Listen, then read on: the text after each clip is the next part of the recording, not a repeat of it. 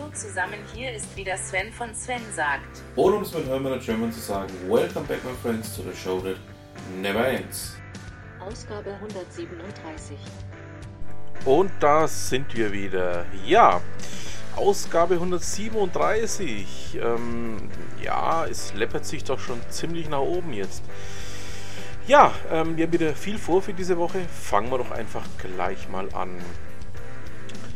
Eberhard Huber, ähm, seines Zeichens ja unter anderem Organisator des Projektmanagement Barcamps in Stuttgart, ähm, hat einen Nachbericht zum Projektmanagement Barcamp Stuttgart abgeliefert. Ähm, ich konnte ja aus zeitlichen Gründen leider nicht teilnehmen. Ähm, hoffe, dass es äh, nächstes Jahr dann besser ist ähm, und dass ich dann äh, ja auch daran teilnehmen kann. Ist nämlich eigentlich immer recht nett dort. Also ich war ja vor ein paar Jahren schon mal da, ähm, hat aber jetzt leider die letzten Jahre wirklich nicht mehr geklappt, dahin zu fahren. Ähm, ja, vielleicht klappt es ja nächstes Jahr wieder. Und den Nachbericht packe ich euch natürlich auch mit in die Show Notes. Ihr wisst ja, alle Themen, die wir besprechen, findet ihr natürlich in den Show Notes. Ja, was haben wir denn sonst noch? Ralf Ranchera, der ja bei mir auch schon in meinem kleinen Podcast zu Gast war, hat mich auf den Podcast des T3N Magazins hingewiesen.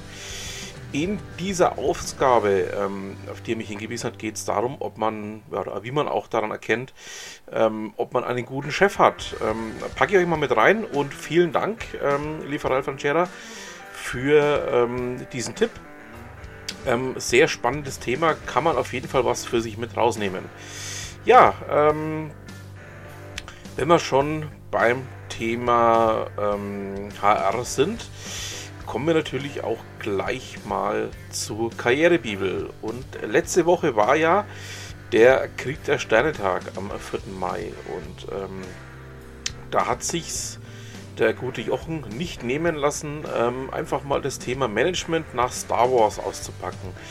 Ähm, er hat da ja, äh, ja die diversen anderen ähm, Management nach ähm, Methoden auch mal kurz durch den Kakao gezogen.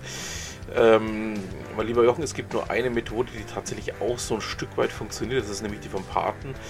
Ähm, da gibt es nämlich einen ziemlich tollen Beitrag, den Ute Mündlein mal geschrieben hat.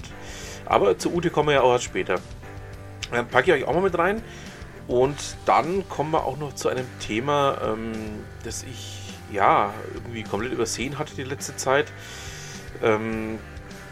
Es gibt aus äh, dem Blog entwickler.de ähm, einen äh, sehr, ja, nennen wir es mal, pointierten Beitrag zum Thema Tanz mit dem Kunden, Online-Marketing mit Karl Kratz.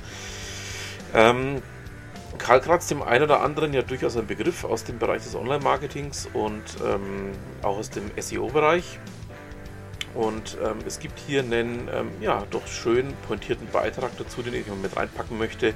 Schaut euch den mal an. Ähm, ja, doch kann man da einiges mitnehmen. Und ähm, ja, wie gesagt, ähm, eine schöne Empfehlung von mir. Und damit ist mein Migräne geplagtes Ich und ähm, ja, meine Tipps für heute schon fast am Ende. Ihr wisst, es fehlt noch ein kleiner, ganz entscheidender Beitrag zu meinem Podcast. Es geht noch zu Ute Mündlein.